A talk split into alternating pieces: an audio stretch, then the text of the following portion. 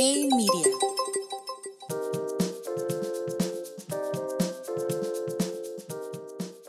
Hey, soy Gerardo Vázquez y esto es G Mercados Daily por Hey Media. Y empezamos con que el Banco de México elevó su tasa de referencia a 75 puntos base. En un hecho esperado por el mercado, los gobernadores de Banjico decidieron continuar con la lucha de combatir la inflación y con una decisión unánime decidieron incrementar la tasa de referencia a 75 puntos base para ubicarla en 7.75%. Además, durante la reunión se discutió que, si la situación económica actual lo demanda, podrían mantener la magnitud del incremento para la próxima reunión del Banco Central, evitando por el momento poner sobre la mesa una aceleración en la política monetaria.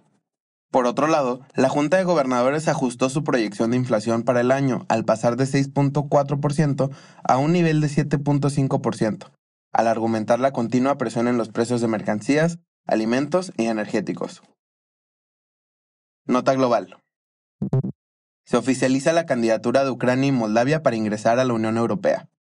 Los líderes de los 27 países que integran el bloque europeo celebraron la candidatura de ambos países, argumentando que cumplen con los criterios de Copenhague, que incluyen tener una economía de mercado en funcionamiento, una democracia estable, el Estado de Derecho y la aceptación de toda la Unión Europea.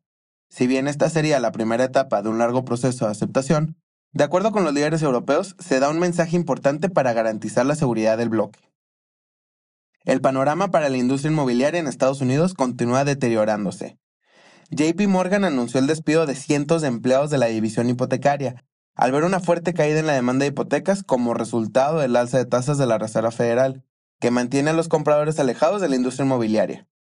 De acuerdo con la compañía, más de mil trabajadores dejarán las actividades en el segmento, donde más de la mitad serán reacomodados en otras áreas del banco.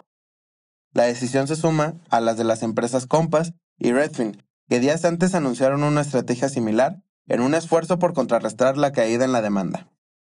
Nota México. Las ventas minoristas mostraron un avance por noveno mes consecutivo. El consumo en el país mantiene un paso firme al mostrar un avance de 4.3% anual, manteniéndose por encima de los niveles previos a la pandemia. La cifra se vio beneficiada por una fuerte dinámica en la industria de textiles, tiendas de autoservicio y ventas en línea. Este último segmento ha mostrado una fuerte dinámica en los últimos meses, al ser uno de los países con la mayor tasa de crecimiento a nivel global.